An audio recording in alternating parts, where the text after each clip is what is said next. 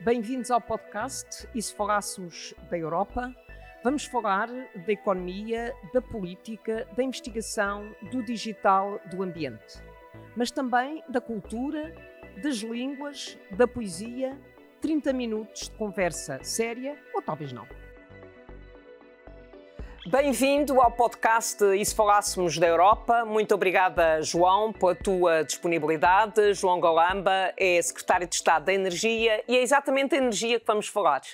Uh, nós temos, uh, somos confrontados hoje uh, com duas realidades, dois problemas, diria. Eh, um tem a ver com a autonomia estratégica e outro tem a ver com o aumento brutal dos preços da energia junto dos consumidores, junto dos cidadãos. Eu começaria talvez pela autonomia estratégica e começaria com uma história em 2004, quando os Estados, os novos Estados-membros tinha feito o grande alargamento, em 2004, em maio de 2004, no inverno uh, de 2005, a Rússia usou preço do gás como, eh, digamos, uma arma geopolítica e aumentou significativamente o preço do gás.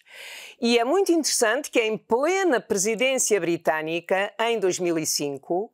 que um Conselho Europeu decide pedir à Comissão Europeia que lance um livro verde para propor a criação da União para a Energia. O que, de certa forma, a mim me chocou, não sei se será a palavra mais apropriada, foi uh, ouvir um comissário recentemente usar exatamente os mesmos argumentos que eu ouvi em 2004.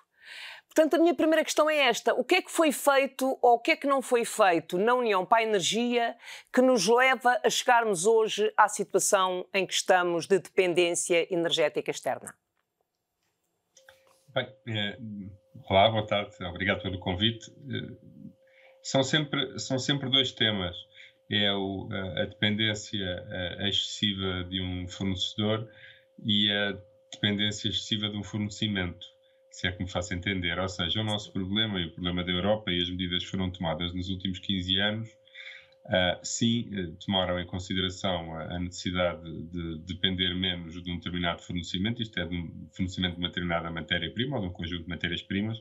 mas não cuidaram o suficiente e até fizeram o oposto, até agravaram de forma significativa a dependência de um único fornecedor. E, portanto, nós, na situação em que estamos na situação em que estamos e sairemos da situação em que estamos, fizermos duas coisas.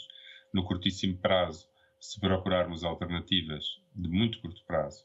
um, a um fornecimento, a um fornecedor que queremos abandonar, isto é, a Rússia, e por outro lado, acelerar todas as medidas que nos permitam consumir daquele produto que, essa, a, a, que esse país fornece e que, mesmo que diversifiquemos, o nosso objetivo último é sempre depender menos dessa matéria-prima. Portanto, estamos eh, em grande medida eh, na situação em que estamos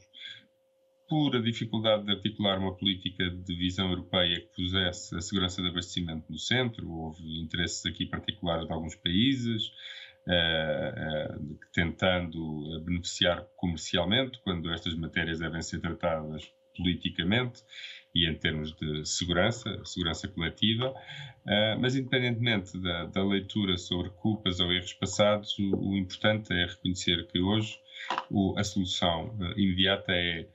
uma, uma procura de diversificar, encontrar uh, fornecedores alternativos e, e, e, que a Europa seja menos dependente do fornecimento de gás natural e outros uh, fósseis que a Europa uh, pouco produz e cada vez produzirá menos. e, portanto, a única forma de ganhar autonomia uh, estratégica, energética uh, e financeira é depender menos dessas matérias-primas, apostando na, nos seus recursos endógenos, coisa que já é a sua orientação política, portanto, o que se trata aqui agora é uh, pôr pé fundo nessa estratégia e acelerá-la de forma muito significativa. E Portugal Cada, pode uh, vir a ter, ou seja, nós com essa estratégia podemos vir a alterar significativamente a própria geopolítica europeia e Portugal poder ter um papel mais determinante uh, exatamente nesta estratégia de criação de autonomia estratégica e de redução da dependência da Rússia. Portugal pode jogar, desempenhar um papel uh, uh, simultaneamente nos dois tabuleiros que eu referi, quer na diversificação uh, do atual fornecedor, quer na diversificação dos atuais fornecimentos, ou seja, como um dos países que pode desempenhar um papel importante na diversificação de, de fornecimentos e, e, portanto, na substituição do atual fornecedor hegemónico, que é a Rússia, mas também, e mais importante, nos fornecimentos de futuro, ou seja, uh, quando nós queremos reduzir a dependência da Rússia, não é apenas procurar gás natural noutros países, é também substituir o gás natural por outros produtos. E é aí que Portugal, embora também possa desempenhar um papel importante no aumento do fornecimento de gás natural, aí será um conjunto de países. Portugal não será o, mais importante de todos, até pela sua reduzida dimensão, embora tenha um papel relevante, mas onde Portugal terá, sem dúvida, um papel relevantíssimo e muito acima da sua dimensão, chamemos assim, natural na União Europeia, é nos tais produtos de futuro que são também prioritários na estratégia europeia de descarbonização e que irão substituir o gás natural e que, com esta crise, terão de substituir mais rapidamente o gás natural. Portanto, Portugal está numa posição privilegiada porque pode aumentar a segurança de abastecimento e a soberania uh, uh, europeia, diversificando as atuais cadeias de fornecimento e, e, assim ajudando a Europa a depender menos da Rússia, mas também e sobretudo, e, e pela simples razão de que Portugal, sim, pode ser uma porta de entrada de GNL para a Europa, mas não produz GNL, mas produz os substitutos e vai produzir os substitutos do GNL. Vai produzir o hidrogênio, vai produzir a amónia, vai produzir o metanol. o hidrogênio foi o... é, é, uma, digamos, uma das modalidades que é expressa na, exatamente, exatamente, nas conclusões do Conselho Europeu de é. Versalhes. Exatamente, a Comissão Europeia põe em pé de igualdade a, a procura da diversificação uh, de fornecimentos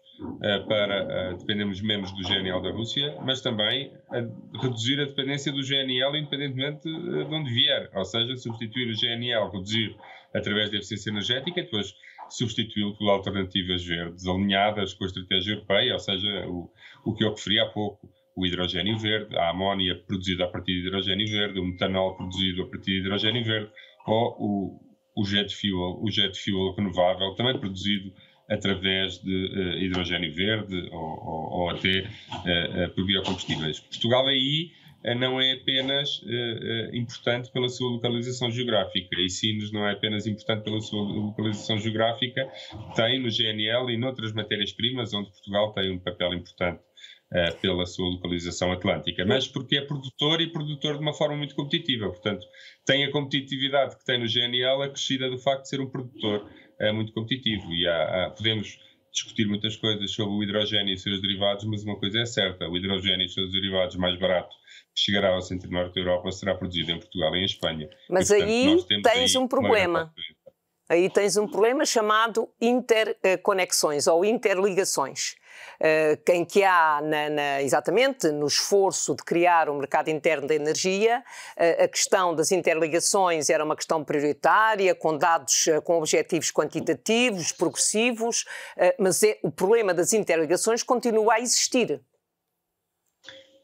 Sim, e eu diria até que temos de olhar para as interligações de uma forma mais vasta, que não apenas as, os famosos tubos e, e linhas. Tradicionalmente, as interligações eram apenas considerados gasodutos, pipelines e, e, e, redes elétricas, e são, certamente, e são da maior importância, e é da maior importância reforçar a ligação de Portugal e Espanha com o centro norte da Europa, seja na ligação elétrica, seja na, na ligação de gasodutos. Uh, mas não desvalorizaria também, e, e, em particular no momento que agora vivemos, com o advento de todas estas novas matérias-primas e novos combustíveis verdes, o hidrogênio, a amónia, o metanol, sim, é muito importante uh, fazer uma interligação, a nova interligação com a Espanha e reforçar a interligação nos Pirineus já adequado ao hidrogênio verde, mas não desvalorizemos também as interligações via portos. Não são menos interligações por não serem uh, gasodutos e, e, linhas, são igualmente eixos de transporte de energia entre Estados-membros que consolidam uh, uh, mercado único e que devem ser tratadas e equiparadas uh, na sua importância energética para a Europa, equiparadas aos gasodutos e às linhas elétricas, pela simples razão que permitem o fluxo de, de, de, bens energéticos entre Estados-membros. Nem tudo é transportado por gasoduto e por linhas elétricas, mas é tudo energia e, e conta tudo para a descarbonização e, portanto, devemos valorizar isso. É muito importante para nós, porque somos um país periférico, um país com portos, Sines é muito importante e se queremos que Sines desempenhe um papel central uh, uh, uh, no, na ligação de, de, entre Portugal o mundo e Portugal e Europa, também na área energética devemos começar a olhar para as interligações, inclu, como também incluindo os portos e já agora incluindo os aeroportos, porque se começarmos a ter, por exemplo, um, obrigações europeias em matéria de transporte aéreo e em transporte marítimo, daí também a importância dos portos, de descarbonização, nós vamos ter que ter abastecimento de combustíveis verdes Uh, entre Estados-membros, com uh, muito centrados nos portos e nos aeroportos, por causa dos aviões. E, portanto, é isto, num certo sentido, interligações, claro que sim, da maior importância, e agora é o momento de voltar a olhar para elas com outros olhos e finalmente construí-las. E com outra urgência? Já agora já com outra urgência, mas está agora também com outra abrangência, porque claro. uh, o futuro verde que estamos a construir não é só eletricidade e, e gás, tem outros uh, combustíveis, todos verdes, e, e, e, por acaso nós temos a sorte de, de, sermos competitivos em todos eles, queremos desempenhar um papel relevante não só a nível nacional, mas a nível internacional em todos eles, e temos infraestruturas que queremos colocar no centro desta discussão, não apenas para uma ligação terrestre, que é aquela tradicional para a qual olhamos, Portugal-Espanha, Espanha-França, mas também, e por que não, Portugal-França, Portugal-Bélgica, Portugal-Holanda, Portugal-Dinamarca. Portugal-Itália-Alemanha. Portugal, eh, a ligação entre Portugal e qualquer outro porto onde faça sentido este fluxo energético entre um país que será seguramente produtor e exportador e países que são certamente fortes consumidores e importadores. E, portanto, esta crise uh, uh, russa e a, e a, e a, urgência que coloca no gás natural e na uh, olhar, voltar a olhar para um conjunto de infraestruturas que tinham sido desvalorizadas ou colocadas em, em, segundo plano ou simplesmente abandonadas, olhar também em simultâneo para um conjunto de novas infraestruturas, novas realidades, novas relações que alargam o conceito de interligação, mas que não são menos importantes, quer para a dinamização do mercado interno europeu e para a sua concretização, quer para o Fit for 55 e toda a agenda verde europeia.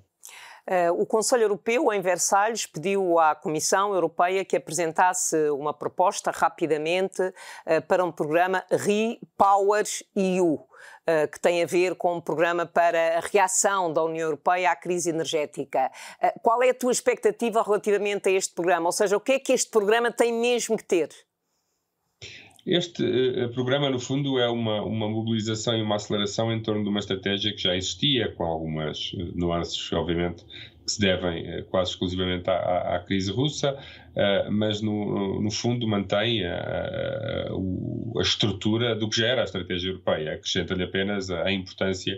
da autonomia energética Uh, uh, quer na parte da, da, diversificação de fornecedores, quer na reapresentação da estratégia que a Europa já tinha e bem, uh, até quando a Presidente da Comissão dizia que a Agência Ambiental e Climática era simultaneamente a estratégia de crescimento económico, de inovação e de hum. competitividade europeia, e agora, no fundo, é essa mesma estratégia com uma camada extra, que é a camada de segurança e de soberania energética, que já tinha, no, no, sentido em que, obviamente, quando descarbonizamos e apostamos em renováveis, estamos a adquirir autonomia e soberania energética, porque recorremos a, recursos endógenos, mas agora toda essa estratégia surge com uma nova urgência, uh, uh, com essa roupagem, uh, já tinha a roupagem ambiental, climática, económica, passa a ter a, a de segurança, e, portanto, no fundo, o que tudo isto traduz é uma necessidade de, de acelerar o que já estávamos a fazer. Uh, uh, e, portanto, simplificar uh, e acelerar significativamente, porque eh, cada quilowatt-hora de, de, sol, eh, de vento ou de água é menos um quilowatt-hora eh, de carvão, gás, e, portanto, não só aproximamos mais das nossas metas climáticas, descarbonizamos os nossos sistemas energéticos, mas também reforçamos a independência europeia. E, portanto, é uma oportunidade única para a Europa, para todos os Estados-membros e, em particular, para aqueles para quem esta agenda é mais favorável, no sentido em que corresponde quase de forma perfeita uh, uh, aos seus fatores de competitividade e, e àquilo que mais a favorece no espaço europeu, é sem dúvida alguma a agenda verde, E, portanto, é uma urgência para todos e uma particular urgência para Portugal, que responderá à altura, como tem respondido sempre, porque entende que é do seu absoluto interesse, não só português, mas também nacional, que assim aconteça. Portanto, é o que faremos.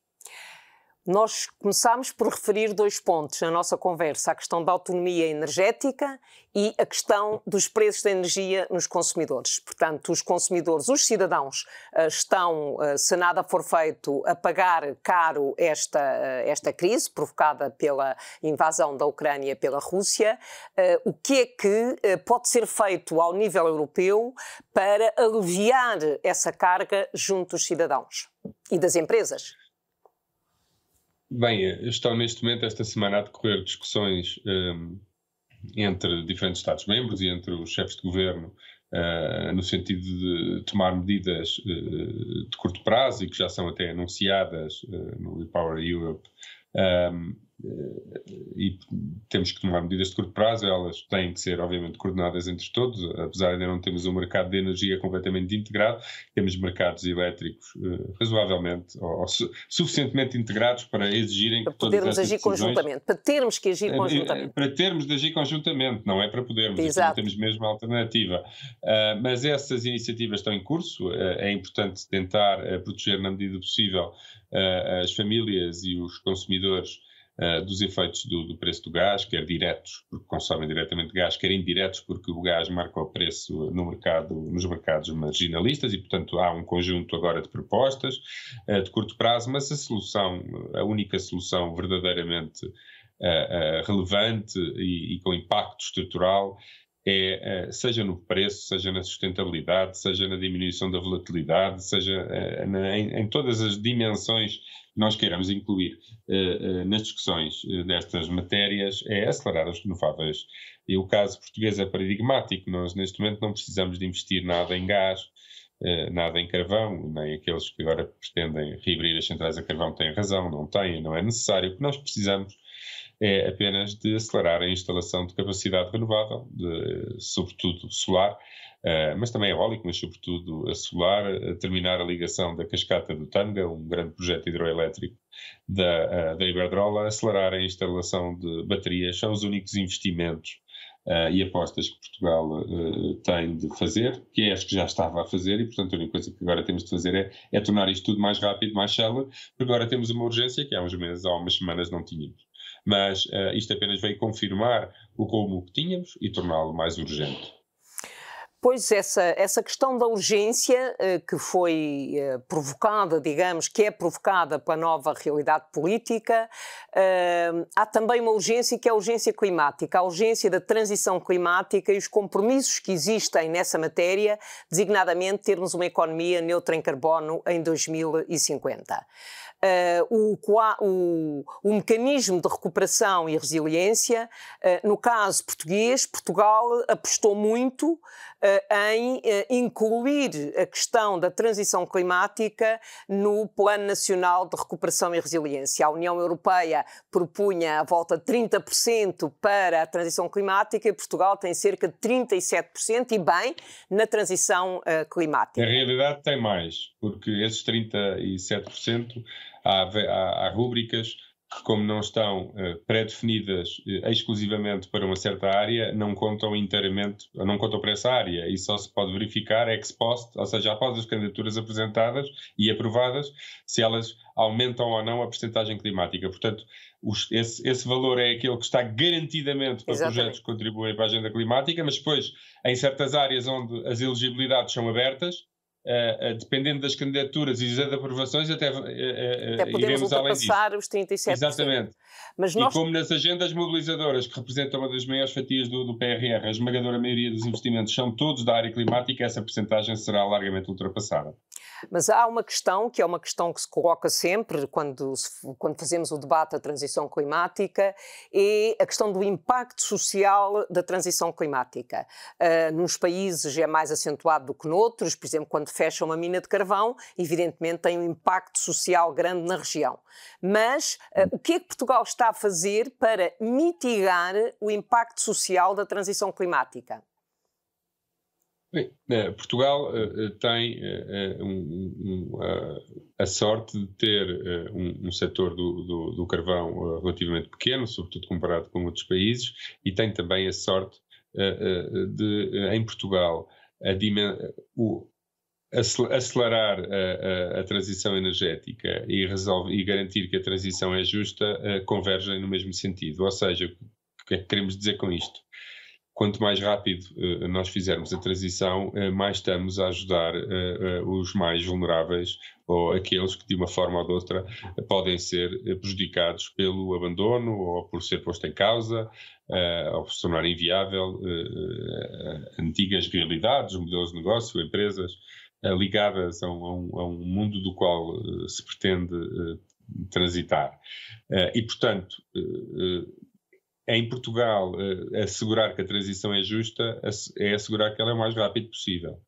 Porquê? Porque, como as renováveis são a forma mais barata de produzir eletricidade, isto no caso a eletricidade é evidente, estaremos a falhar às pessoas se não formos tão rápido quanto poderíamos ir. Porquê? Porque não estamos a baixar os preços de eletricidade tão rápido quanto poderíamos baixar. E, portanto, nesse caso, assegurar que a transição é justa é assegurar que ela é rápida. Depois, por outro lado, Portugal, pela sua competitividade uh, renovável, mais do que a necessidade de uh, subsídios, uh, temos que dar a oportunidade às pessoas de participar na extraordinária dinâmica que Portugal tem na área da transição energética. Portanto, é muito mais uma questão de igualdade de oportunidades, de formar as pessoas para as oportunidades que existem, de garantir as condições, por exemplo, de licenciamento rápido e de integração uh, dos trabalhadores nesses novos projetos, dos inúmeros projetos que temos no país inteiro. No caso português, a transição ser justa é nós termos os recursos para garantir que este processo é o mais rápido possível e que nós, nas regiões mais diretamente, afet diretamente afetadas, como é o caso uh, de Sines, Uh, uh, do Pego de Matosinhos, ou aquelas em que queremos agir preventivamente, como no caso da zona de Leiria, que a Margarida tão bem conhece, porque foi deputada nessa, eleita por Leiria, se bem é me recordo, que é toda a área do, do vidro, do vidro da cerâmica, que embora não sejam indústrias afetadas pela transição, no, no, sentido em que fechem por fecha porque tem mesmo de fechar, como é o caso do carvão, não é? O carvão tem de fechar, eh, não é, é, é, pode fechar daqui a uns anos, ou mais rápido, mas vai ter de desaparecer, é esse o compromisso europeu. No caso, por exemplo, do vidro e da cerâmica, obviamente não se trata de desaparecer, trata-se de adaptar, de mudar eh, de um consumo energético eh, fóssil e, e, e com muitas emissões para um, um, consumo energético verde e com poucas emissões. E, portanto, o Fundo para a Transição Justa e garantir que a transição é justa também é garantir que essas empresas têm condições para fazer os investimentos uh, e os meios e, para fazer esses investimentos para que possam adaptar e não só, não só sobreviver nesta nova economia, mas até serem mais competitivas nesta nova economia. Mais uma vez, uh, isto dependendo dos países, mas uh, se há país para o qual uh, a transição energética representa uma oportunidade de ganhos significativos de competitividade ao nível de toda, de uma parte significativa do seu tecido industrial e até tecido industrial que não tem e que gostaria de ter e que tradicionalmente está localizado em países mais do centro e do norte da Europa e que virá muito para sul por causa da, das renováveis. Portanto, toda esta área é desse modo que em Portugal se encara a transição justa. Portanto, não é tanto de como é que nós compensamos a população por uma perda, mas como é que nós preparamos a população para uma enorme oportunidade é, e, num certo sentido, a oportunidade pela qual os portugueses tanto anseiam. Estamos sempre a falar de novos desígnios e como é que é, e como é que fazemos para nos convergirmos. Ora, aqui está uma enorme oportunidade. O que é, o que é a oportunidade da transição energética que alavanca todos os fatores no qual Portugal é muito competitivo, senão uma enorme oportunidade para países da periferia como Portugal e não só como Portugal, obviamente, eu diria mesmo para todo o sul da Europa e nesse sentido é uma extraordinária oportunidade para a Europa reconciliar algumas das suas feridas, aprofundar uh, uh, e ter uma, uma relação mais simétrica entre os seus Estados-membros, porque não se trata obviamente aqui de destruir a indústria no Norte e, e que ela venha toda para o Sul, mas ter, se quisermos, uma, uma distribuição industrial mais equitativa no espaço europeu, que hoje não acontece, e como tal, uma Europa mais equilibrada entre os seus Estados-membros é, sem dúvida alguma, uma Europa mais forte e mais capaz de enfrentar os desafios uh, uh, coletivos, e são tantos, que temos pela frente. E, portanto, acho que isto são boas notícias para a Europa e, sobretudo, boas notícias para países da periferia da Europa, no caso concreto, no meu país, Portugal internos e externos. E Portugal é dado como um bom exemplo na transição climática, muito frequentemente transição energética, uh, muito frequentemente quando debatemos aqui nas instituições europeias a transição energética, Portugal nas renováveis, uh, na forma como uh, incluiu essa dimensão no Plano Nacional de Recuperação e Resiliência é dado como um bom exemplo. Muito obrigada, João, por teres aceitado participar neste podcast e se falássemos da Europa. Muito obrigada. Nada, foi um gosto.